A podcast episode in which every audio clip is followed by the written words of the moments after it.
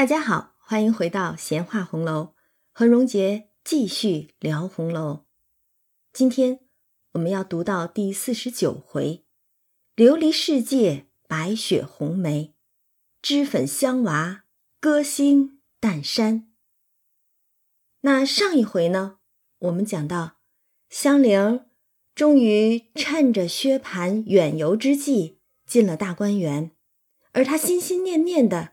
就是想学作诗，拜了黛玉为师，苦心思索，用了三首诗，终于从一个不会作诗的初学者，渐渐的有了一些作诗的模样了。那其实通过香菱学诗的这件事儿，作者也是借着黛玉之口阐述了自己的诗歌创作观，也就是。重立意，重格局，不以词害意。这个意思，也就是咱们现代常说的“形式要为内容服务了”。而且，作者鼓励诗歌创作的初学者，甚至是所有文学创作者，眼界要放开，敢于打破条条框框的束缚。而香菱的学诗过程，也表达了作者的学习观。就是首先要培养兴趣，没有兴趣谁爱学呀？学自己不喜欢的东西，那学习就成了折磨了。此外，学习的过程之中，也必得不怕臊，啊，要懂得虚心请教，还要勇于实践，不怕挫折，贵在坚持。当然，更重要的。还有一条，要入对门，选对老师，才能得到正确的指导，避免走弯路，避免被那些浅近的格局所误，或者是被那些华丽的辞藻所迷惑。其实这些观点到今天都是值得我们学习的。我们只能感慨，一篇文章，一本书。倘或有一点能够启发人思考、学习，或者是增进人们的情感交流，都是于社会、于人有益的佳作。而《红楼梦》真可谓字字珠玑，几乎无一闲笔，每段文字都值得读者一读再读、再三的品味。那且说香菱这边第三首诗。写出来，念出来，终于有模有样了。大家看了都笑说：“这首不但好，而且新巧有意趣。”可知世上无难事，只怕有心人。但是香菱听了，心里头还不信。这其实也是香菱的可爱之处了。正因为她是虚心请教的，所以她才不信。怎么我做了三首诗，大家就已经在第三首诗的时候开始称赞我了？呃，真是这样吗？所以他还一定要问黛玉啊、宝钗，看看是不是真如大家所说，这首诗已经是得窥门径了。所以香菱还是一个很可爱的呆姑娘啊。但是他们这边正说着话的时候，就看有几个小丫头并老婆子忙忙的走了来，笑着说。来了好些姑娘们、奶奶们，我们都不认得，这听着人就不少了。然后又说，请这边的奶奶、姑娘们快认亲去。李纨就笑了：“这是哪儿的话？你倒是说明白谁的亲戚。”那些婆子、丫鬟就笑说：“奶奶的两位妹子都来了，还有一位姑娘说是薛大姑娘的妹妹，还有一位爷。”说是薛大爷的兄弟。那老婆子又说：“我这会儿去请姨太太去呢，奶奶和姑娘们先上去吧。”说着，他们就先走了。宝钗这边一听就笑了，说：“我们薛科和他妹妹来了不成？”李纨一听也笑了，说：“我们婶婶又上京来了不成？”但这到底是两家人啊，所以李纨就纳闷儿。他们也不能凑在一处啊，这可是奇事儿。大家也都搞不明白，所以一齐都来到王夫人的上房处，只见乌压压的一地人，果然是人多呀。都有谁来了呢？原来邢夫人的兄嫂带了女儿邢秀烟上京来了，是来投邢夫人的。这就一家三口了。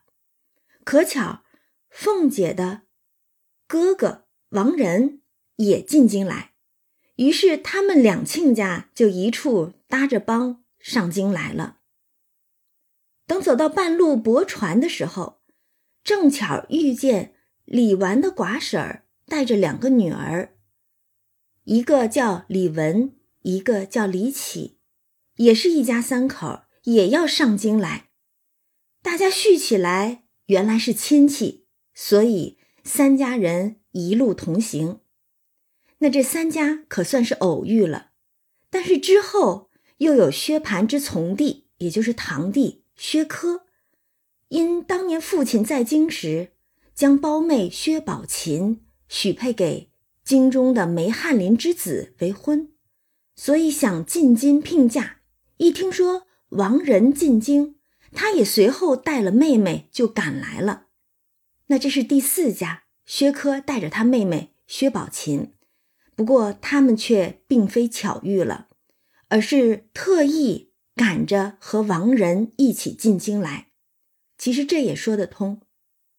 贾史王薛本来四大家子就是盘根错节的，互有亲戚联姻的。那王仁王家现在其实还算是京中的显贵，但是薛家我们知道，其实包括薛蟠、宝钗他们这个算是正统之家了，对吧？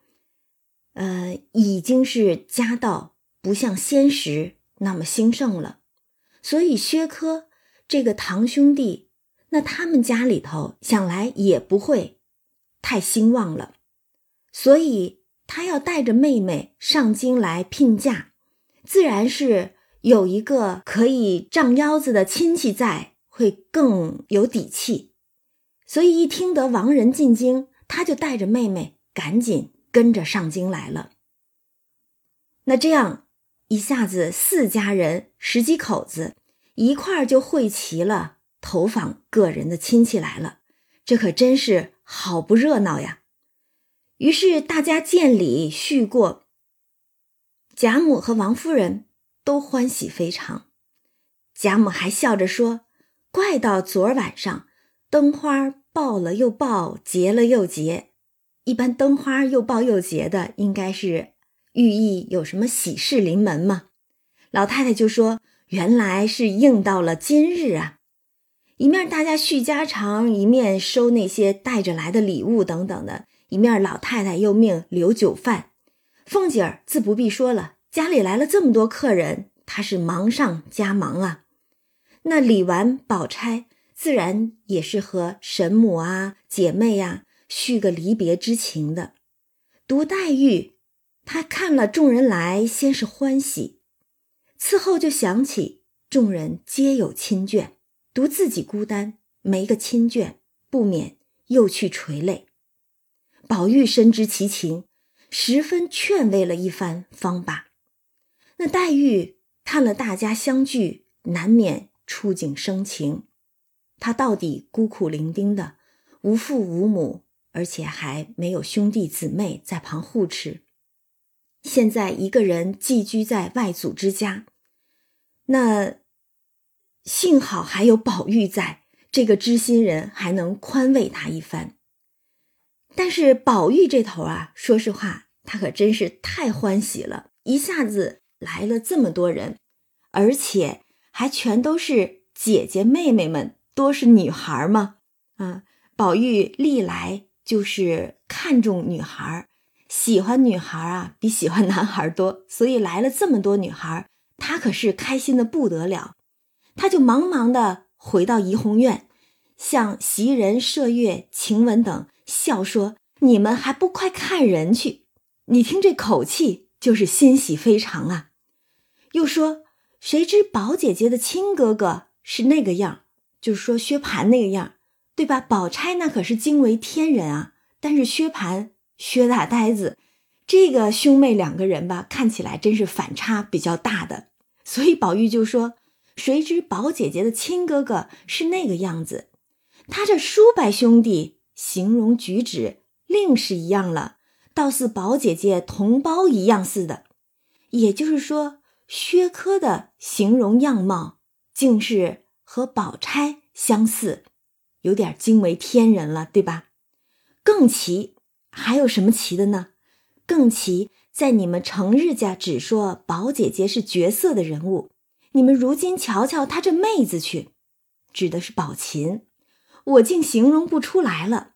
老天，老天，你有多少精华灵秀，生出这些人上之人来？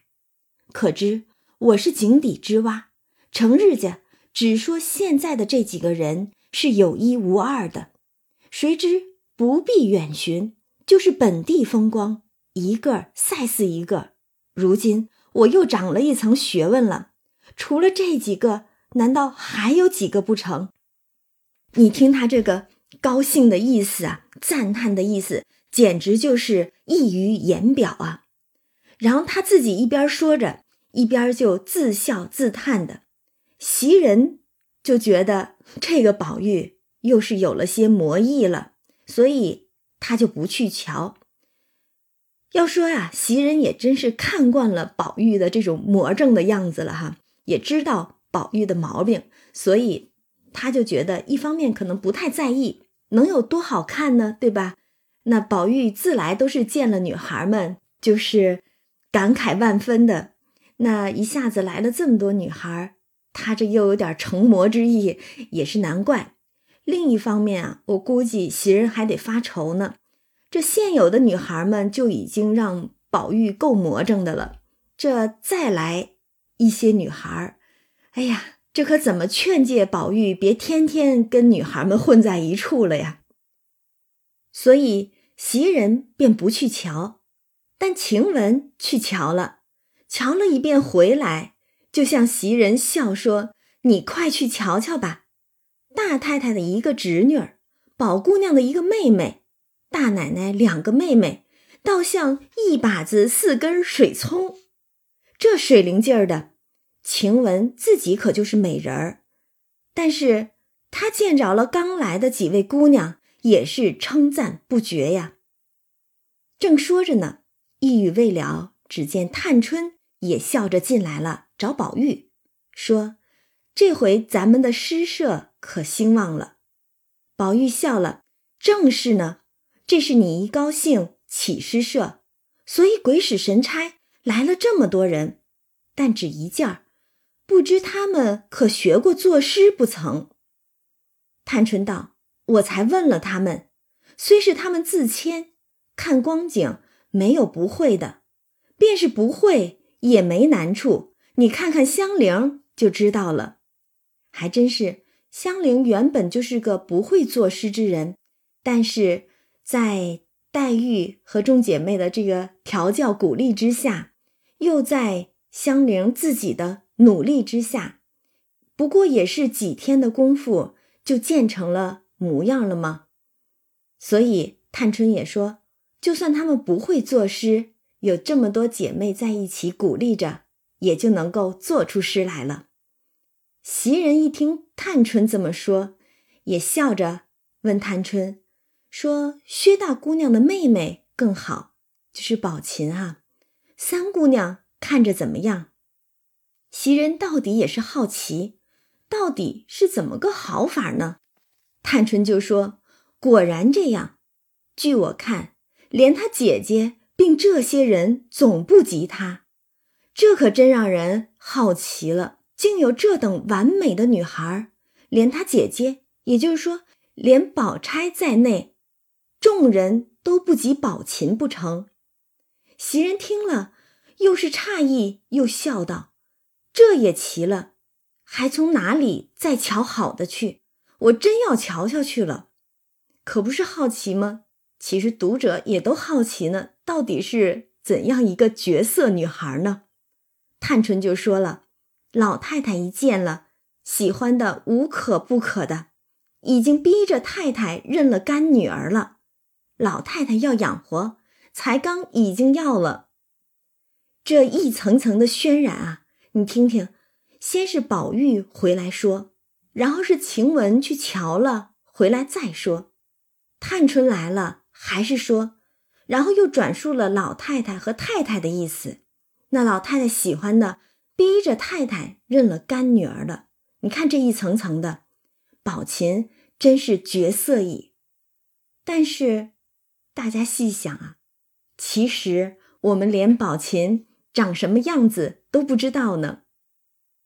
作者竟是从始至终未有一笔实写宝琴的容貌，但是却已让我们所有人都深信宝琴真绝色矣。那宝玉一听。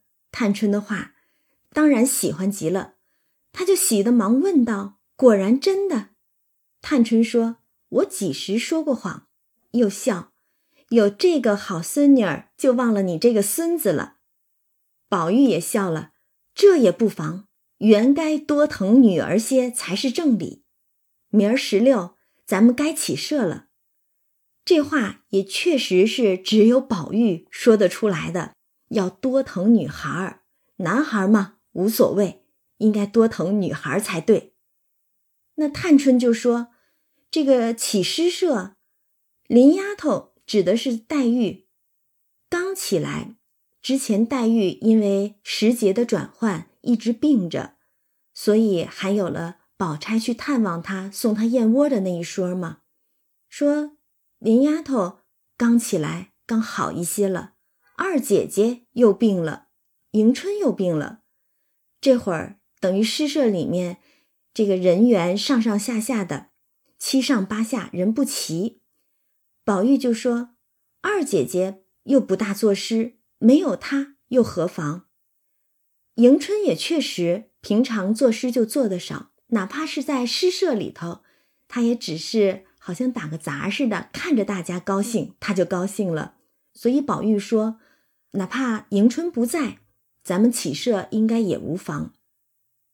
但是探春想的更多、更周到，他就说了：“索性等几天，等他们新来的混熟了，咱们邀上他们，岂不好？”那其实主意就打到了新来的这几个姑娘身上了，这样诗社人员可不就更加壮大起来了。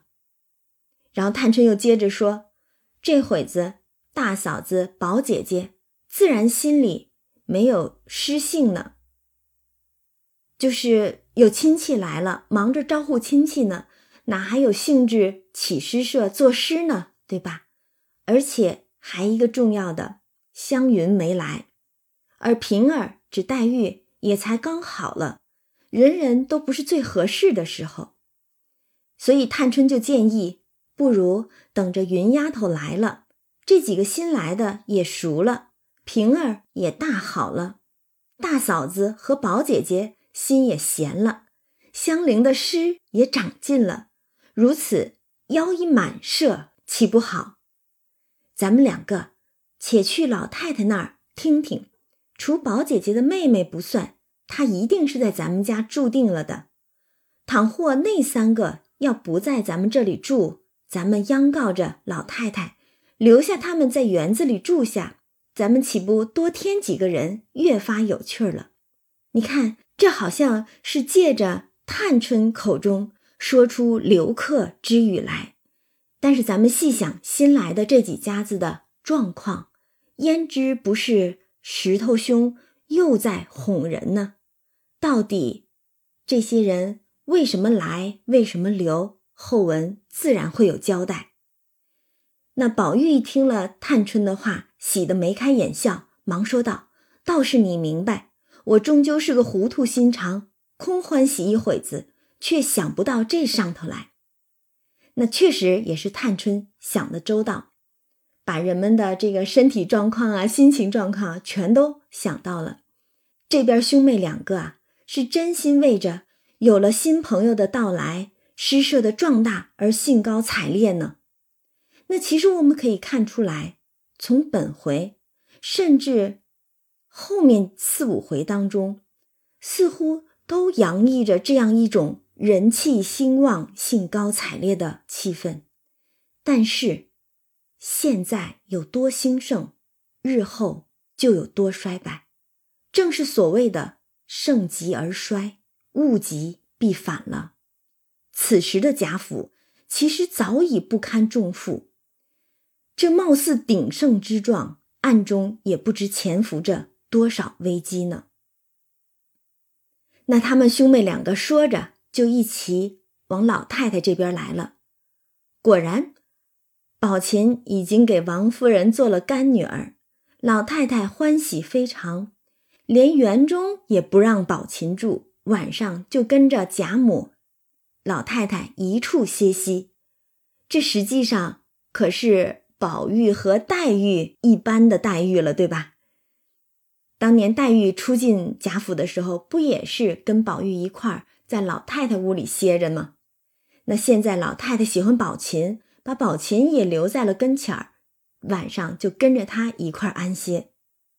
那薛科呢，自是到薛蟠的房中住下。呃，薛蟠反正是远游去了，香菱这个妾室也搬到园子里去住了，所以薛蟠的房子空着，正好给薛科住。而贾母呢，就和邢夫人说：“你侄女儿指的是秀烟，也不必家去了，园里住几天再去吧。”那其实，呃，秀烟他们家里啊，邢夫人的兄嫂，这个家中状况本来就是很艰难的。这一次上京来，原本的打算呢，就是想邢夫人与他们。置房舍帮衬一下的，所以一听这样说，那又岂不愿意呢？其实对于邢夫人兄嫂家中来说啊，这已经是家道败落了呀，是来投靠邢夫人的，指望邢夫人接济来的。所以老太太一说让秀烟留在园子里边住，他们当然都答应下来了。这边呢？邢夫人就把秀烟交给了凤姐，让凤姐安排。但是凤姐多有心机啊，这是她婆婆的娘家人，如果安排不好，那么凤姐儿就得担着不是。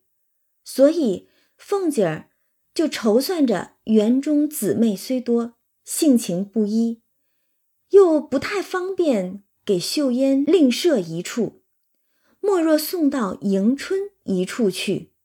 倘若日后秀烟有些不如意的事儿，纵然邢夫人知道了，也与凤姐是无干的。你看他多会筹算啊！他把秀烟送到了迎春那儿去，而迎春是谁呢？假设的庶出女儿嘛。所以那意思就是，我把邢夫人您娘家来的姑娘送到您女儿的房中去。虽然迎春不是邢夫人所出，到底也是要叫邢夫人一声母亲，对吧？那是嫡母吗。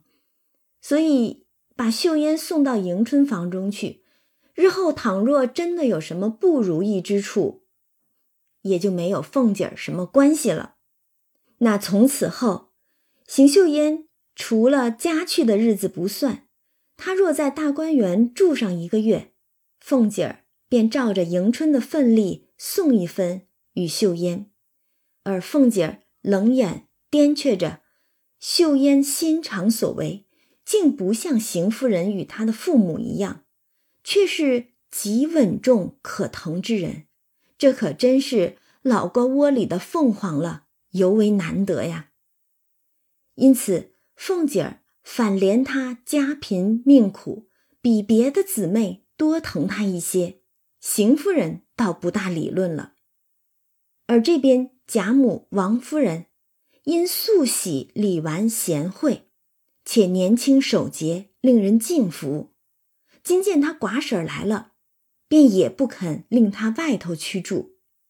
这也是因为李纨的缘故，所以把李纨的寡婶儿并他的两个女儿也都收留下来了。那想来，一个守寡的女子。带着两个女儿，家中的生计状况也是不容乐观的。估计他们这一次上京，也是来投亲靠友，寻个庇护来了。而李纨的寡婶虽十分不肯，无奈贾母执意不从，所以她也只得带着李文、李启，就在稻香村住下了。那这样可真是碎了宝玉和探春的心了。新来的四个姑娘全都留在园子里住下了。那当下安插即定，谁知宝灵侯石鼎。这个其实各版本也有不一样的，有说宝灵侯是史奈，有说宝灵侯是石鼎。呃，按照前文来说，宝灵侯石鼎应该是史家的老大，这是哥哥哈。那湘云一般都是跟着史家的兄弟两个，那是他的叔叔伯伯们嘛，跟着他们住。但是碰巧宝灵侯石鼎又签了外任大员，不日就要带着家眷去上任。但是老太太舍不得湘云，所以就把湘云留了下来，接她到家里。原是想让凤姐儿另给湘云安排一个住处的。到底园子这么大，随便找一个地方也够湘云去住了，对吧？可是湘云执意不肯，她只要和宝钗一处住着，因此也就罢了，不再另外给她安排住处了。那此时的大观园之中，比先前更热闹了不知多少。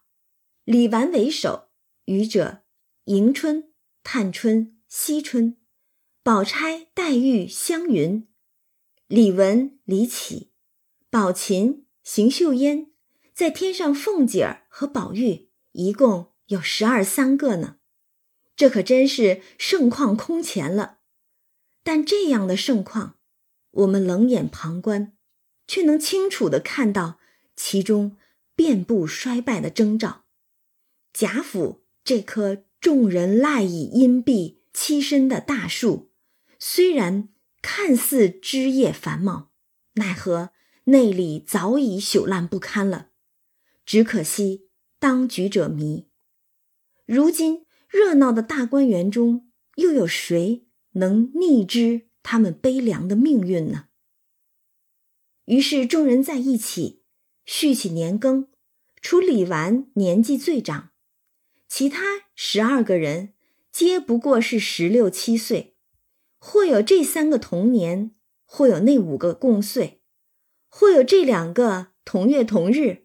或有那两个同时同刻，所差者是天年时刻月份而已，连他们自己也不能记清谁长谁幼，一并贾母、王夫人及家中丫鬟也不能细细的分析，不过是姐妹兄弟四个字随便乱叫了。那这边香菱呢，是刚开始学作诗嘛？所以满心满意，只想着作诗。他是和宝钗一处住着的，但是他又不敢十分的去啰嗦宝钗。可巧来了一个史湘云，史湘云又是极爱说话的，哪里经得起香菱又请教他改诗？哪里经得起香菱又来请教他改诗？越发高了兴。没昼没夜的高谈阔论，你看宝钗和湘云的性格啊，也是完全不同。宝钗，咱们之前就说了，她其实是不大赞成香菱去学诗的，她觉得那个不是女孩的本分。包括之前她跟黛玉都说，究竟读书作诗并不是咱们女孩家的本分，所以她不太鼓励香菱。所以香菱也不太敢十分的啰嗦宝钗，总是让宝钗来给她看诗改诗。但是湘云来了，湘云跟宝钗不一样，湘云是一个爽朗的豪爽的女孩子，她又喜欢作诗，而且才思敏捷。那有香菱这样一个好学的学生在，湘云估计是乐得天天给香菱讲诗呢，所以说他是没昼没夜高谈阔论。但是宝钗听着他们两个人在那儿谈讲啊，就笑了，说：“我实在聒噪的受不了了。一个女孩家只管拿着诗做正经事儿讲起来，叫有学问的人听了反笑话说不守本分的。你看，他的这种礼教的观念啊，已经是深入骨髓了，时刻都得提点着。他就说了：你们两个，一个香菱。”爱学诗，偏又添了你湘云这个话口袋，满嘴里说的什么？怎么是杜工部之沉郁，伪苏州之雅淡？又怎么是温八叉之启迷，李义山之隐僻？放着两个现成的诗家不知道，提那些死人做什么？那湘云一听，赶忙就笑问：“现在是哪两个？”好姐姐，你告诉我，宝钗就笑了。呆香菱之辛苦，风香云之话多。你听听这一句，就把两个爱诗之人的形象、性格活脱脱的跃然纸上了。湘云和香菱两个人一听，也都笑了起来。他们这儿正说着话呢，就见宝琴来了。宝琴。披了一领斗篷，金翠辉煌，不知何物。宝钗就忙问：“这是哪里的？”宝琴笑说：“因下雪珠，老太太找了这件给我的。”湘云就也上来瞧，说着：“怪道这么好看，原来是孔雀毛织的。”宝钗笑了：“哪里是孔雀毛，是野鸭子头上的毛做的。”可见老太太疼你了，这样疼宝玉也没给她穿。那后文就说了，宝琴的这领斗篷啊，名叫拂叶裘，可不就是野鸭子头上的毛吗？那宝钗又说，俗语说个人有缘法，我也再想不到，他这会子来，既来了，又有老太太这么疼他。然后湘云。就很直爽的跟宝琴说，分享他的经验了，算是。你除了在老太太跟前儿，就往园子里来，这两处只管玩笑吃喝。到了太太屋里，若太太在屋里，只管和太太说笑，多坐一会儿也无妨。若太太不在屋里，你别进去，那屋里人多心坏，都是要害咱们的。意思就是说。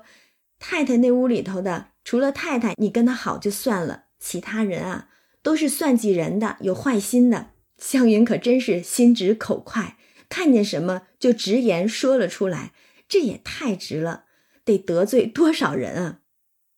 然后他这么一说，把宝钗、宝琴、莺儿等都说的笑起来了。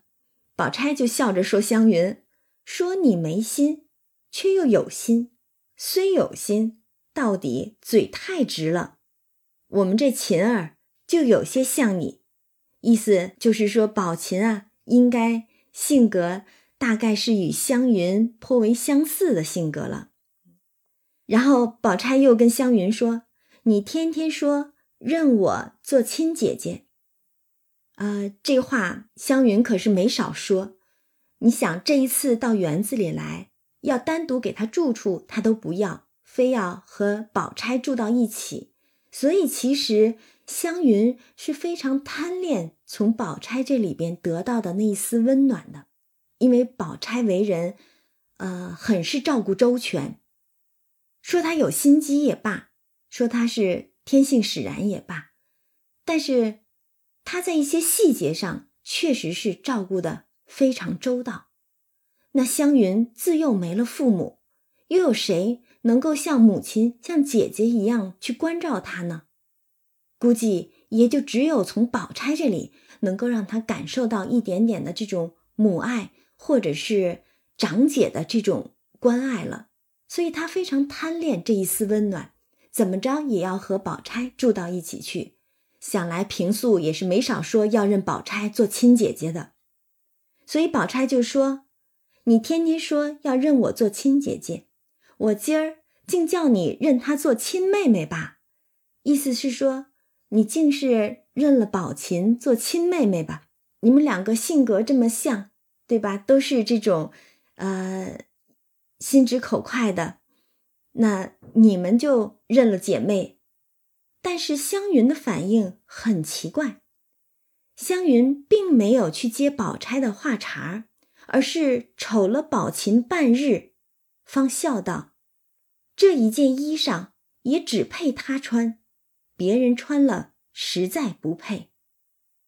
你看，他不单没有去接宝钗的话茬儿，认宝琴做妹妹之类的，反倒是顾左右而言他，称赞只有宝琴配穿这件拂叶裘。这话却像是……”暗含着一些若有若无的醋意一般，别人穿着实在不配，对吧？那其实这样的话，在历来心直口快的湘云身上也是着实少见了。但是刚才宝钗也说了，湘云说你没心，却又有心。试想，在湘云的成长环境里，若真是无心，又该怎么生存呢？就算是天性爽朗，也该被训练的成个有心人了吧？但湘云到底是怎么想的？又或者说想到了什么，不肯认宝琴做妹妹呢？我总觉得是她真的有一点小小的醋意了，也许也在顾忌宝钗。但是就湘云本人来说，他也是从小在老太太身边长大的，那这件衣服没给宝玉，也没给黛玉，也没给湘云啊，所以湘云会不会也有一点小小的醋意生出来了呢？对吧？那他们正说着，只见琥珀走了来。琥珀是老太太跟前的丫头啊，她来了就笑说。老太太说了，叫宝姑娘别管紧了秦姑娘，她还小呢，让她爱怎么样就怎么样，要什么东西只管买去，别多心。你看，老太太还真是疼宝琴啊，特意派了丫头来嘱咐宝钗，别拘着宝琴，别委屈了她。那宝钗就忙起身答应了，又推宝琴，笑道。你也不知是哪里来的这段福气，你倒去吧，仔细我们委屈着你，我就不信我哪些不如你。你看，连宝钗都借着这玩笑话表达了自己的醋意了呢。那咱们想，宝钗已在贾府住了多少年了？但是这么多年。他也并没有得到老太太任何实质的这种褒奖和欣赏啊，当然客气话是有的，比如说，嗯，宝玉挨打的那阵子，老太太就跟薛姨妈客气嘛，说从我们家的女孩子算，呃，四个女孩子算都不如宝丫头，对吧？而且刚来的时候也让老太太出面给宝钗做过一次生日，宝钗十五岁生日，对吧？但是那个生日做的却只能提醒大家，说宝钗到年纪了，该嫁人了。但是宝玉年纪还小，清虚观打醮的时候，老太太特意说命里不该早娶，要等他再大一大再定亲的。所以你看，宝钗来了这么些年，也从没见老太太有过哪怕。一次像对待宝琴这样的捧在手里怕摔了，含在嘴里怕化了一般，人都到宝钗这儿来了，还让丫头追过来嘱咐宝钗别委屈，别管紧了，秦姑娘。那宝钗她再端庄持重，再少年老成，颇有心计，也难免要生出一些委屈，生出一些醋意来吧。同为薛家女，宝钗再有涵养，也是借着这个玩笑话抱怨了一句：“我就不信我有哪些不如你。那他们正说话的时候，宝玉和黛玉也都来了。宝钗犹自嘲笑呢，湘云就说了：“宝姐姐，你这话虽是玩话，却有人真心是这样想呢。”湘云也真是够直的，她明明都看见黛玉进来了，还说这个话。虽然没有指名道姓的，可是，但凡知道一点儿贾府里边大观园里边重儿女性情的人，也都知道湘云这是在故意说。黛玉小性呢？其实这也并非湘云第一次这么说了，也是在宝钗过生日那一次。呃，凤姐儿拿个小戏子比黛玉，旁人都不说出来，偏湘云直性子就说了出来，还为此跟宝玉大吵了一架。当时湘云就说黛玉小性，行动爱恼人，专会挟制宝玉。但那一次，其实我们也看到了，黛玉并非如湘云所说的小性。她和湘云之间的那些拌嘴啊，呃，耍脾气啊，更像是闺中女孩之间、闺蜜之间的一些斗嘴玩笑。黛玉并没有真的和湘云计较，她更恼的实际上是宝玉。她是恼宝玉不懂她的心呢，而湘云之言对她来讲只是小女孩之间的别扭，他并没有放在心上的。而且，如果从整部书来看的话，我们会发现一个很有趣儿的现象，也就是黛玉的小性通常都是别人口中的黛玉，而真正黛玉在。说话行事的时候，却有很多豁达大度的行为。比如说，拿他比小戏子的这一次，他其实根本没放在心上，很快就抛诸脑后，和湘云一起来找宝玉玩。而这一次，我们也可以看到，大家都知道湘云又是在说黛玉小性呢，但是黛玉依然没有放在心上。不过湘云这个话一说出来呢，琥珀就是老太太那个丫头就笑了，说：“真心恼的再没别人，就只是他。”嘴里边说着，手就指着宝玉。宝钗和湘云就都笑了，她倒不是这样人。琥珀也是一个活泼的丫头，就又笑着说：“不是他，就是他。”手一转，又指向了黛玉。这回湘云就不择声了。你不说话，这不就是默认了吗？但是宝钗赶忙笑道：“也是来打圆场了，更不是了。我的妹妹和她的妹妹一样，她喜欢的比我还厉害，哪里还恼？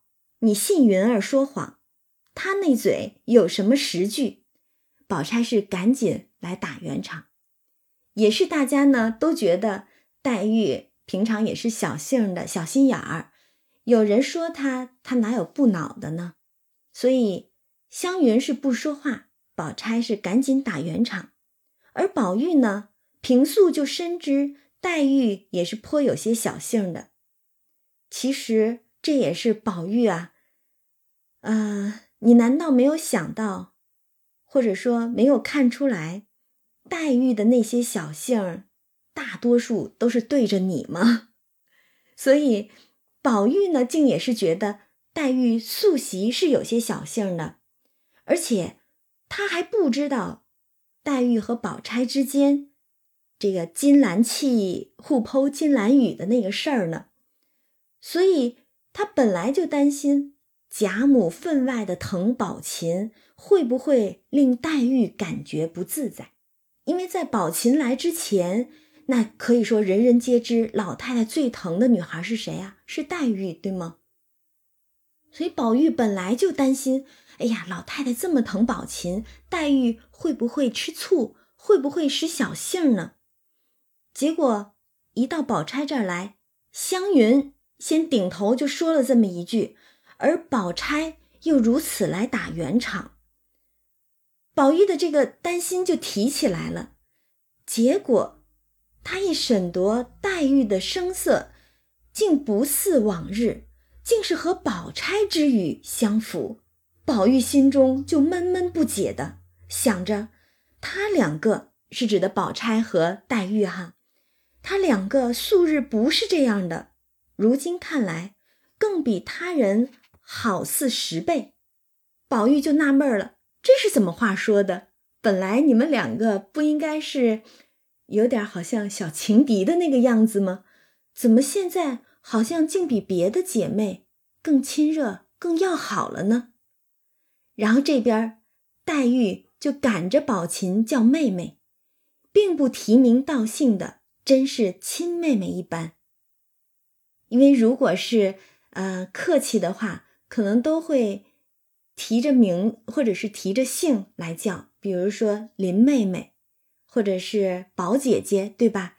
用这样的名或姓的姐姐妹妹的去叫，但是这样叫出来呢，到底好像还是有一些生分。如果是自家的亲姐妹，哪有必要去指名道姓呢？直说姐姐妹妹就是了嘛？所以宝玉这么一看，黛玉竟真的管宝琴叫妹妹，甚至都不指名道姓，那可真是把宝琴当了自己的亲妹妹一般呢。这个其实也是黛玉之为人了，她真诚通透，她接纳了宝钗之后，便毫无保留。很多人都会说，黛玉是被宝钗的心机给笼络住了，也许吧。但是，我更愿意理解为，黛玉是太通透了，她看明白了自己和宝钗的同命相连，她接纳宝钗是和自己一样的人，同是在俗世中挣扎的天涯沦落人，所以她一旦接纳了这个朋友。便是全新的敞开，全新的包容，爱屋及乌，哪怕是宝钗的妹妹，她也当成自己的亲妹妹一样来看待。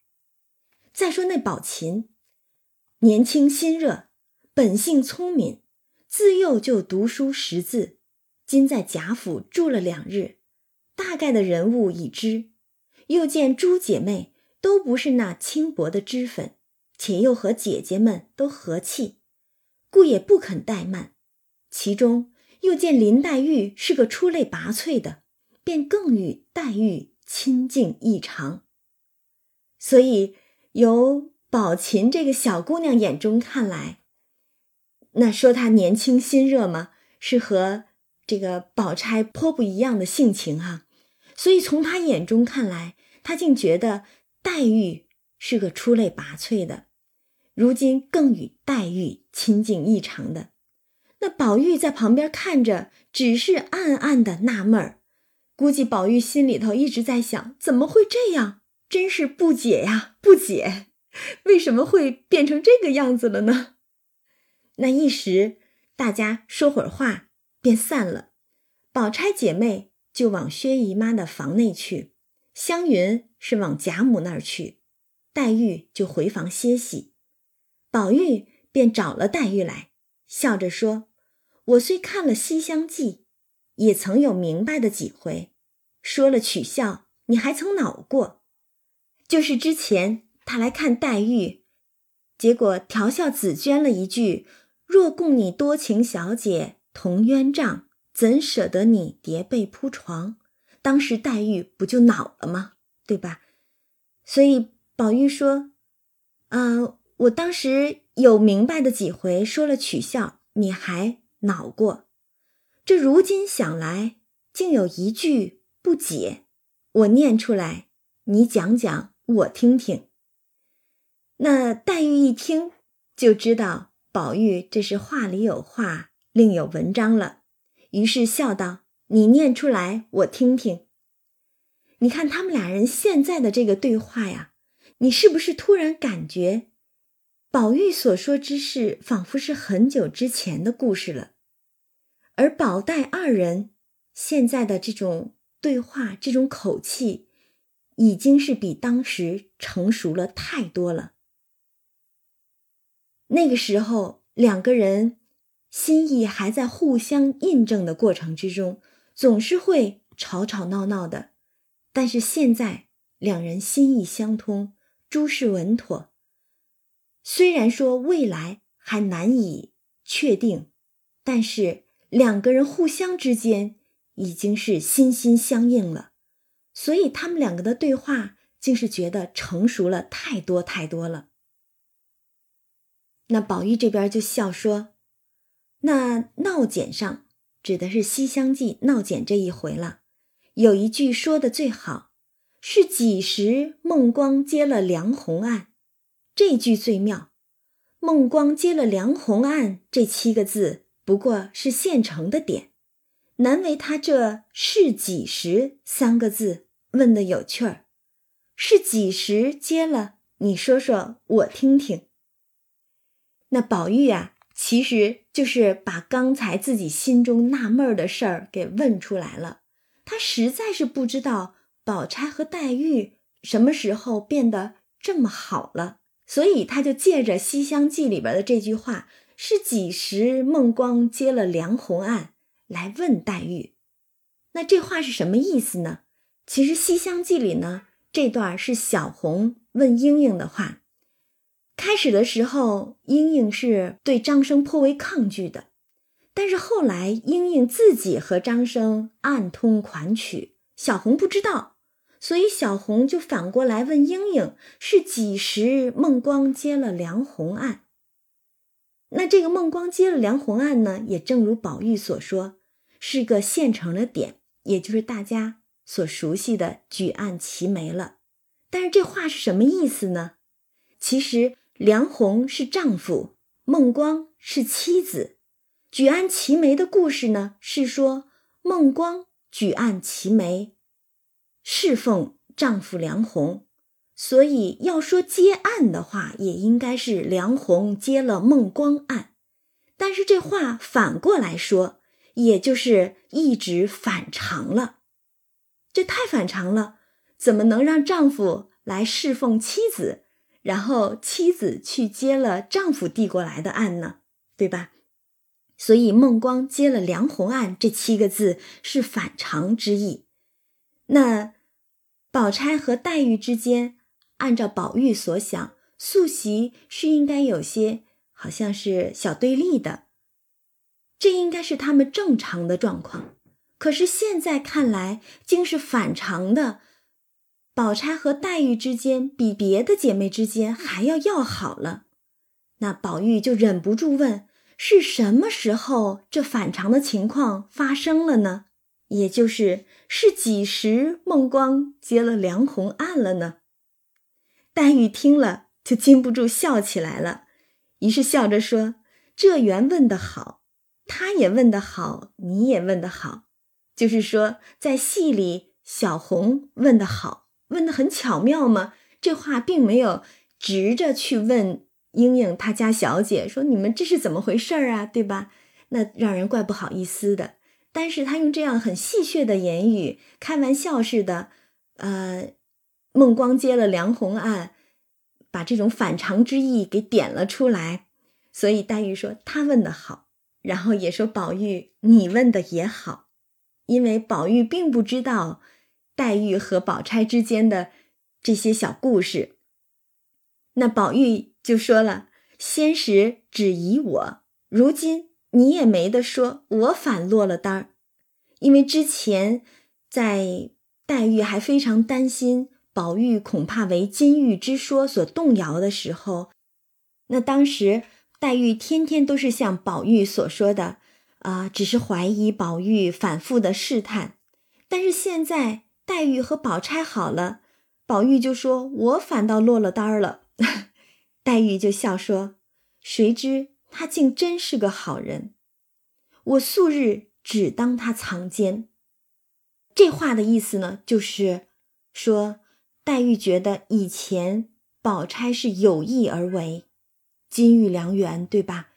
但是经过了之前，他不小心说错了酒令，然后，呃，宝钗又来看他送燕窝啊等等的这些事儿吗？竟看出宝钗真心对他好，所以黛玉说：“谁知他竟真是个好人，我素日只当他藏奸。”于是他就把整个说错酒令起，连宋燕窝病中所谈，就是金兰契互剖金兰语的那一回，所有这些事儿就细细的告诉了宝玉。那这么一说，宝玉方知缘故，因笑道：“我说呢，正纳闷儿是几时孟光接了梁红案，原来是从小孩家口内没遮拦上就接了案了。”宝玉就明白了，哦，原来是从那个时候，那黛玉和宝钗两个人的关系就缓和了。黛玉又紧跟着说起了宝琴，难免就想起自己也没有个姊妹，不免又哭了。宝玉就赶忙劝道：“你这又自寻烦恼了。你瞧瞧，今年比旧年越发瘦了，你还不保养。”每天好好的，你必是自寻烦恼，哭一会子，才算完了这一天的事儿。也就是说，黛玉竟是每天都要掉眼泪的。而黛玉含泪道：“近来我只觉心酸，眼泪却像比旧年少了些的，心里只管酸痛，眼泪却不多。”宝玉道：“这是你哭惯了。”心里疑惑的，岂有眼泪会少的？那宝玉这儿呢，是在安慰黛玉了。而读者，咱们读到此处，恐怕都会心痛不已。黛玉这棵绛珠仙草，为报神瑛侍者灌溉之恩，追入红尘，要用一辈子的泪水偿还。泪尽之时，想来。就是他魂归之日。如今听他自叙眼泪渐少，思之宁不让人痛杀。正说着，只见宝玉屋里的小丫头送了星星毡斗篷来，又说大奶奶才打发人来说下了雪，要商议明日请人作诗呢。哎，这就是。要开诗社了，那预知后事如何，咱们下次再讲。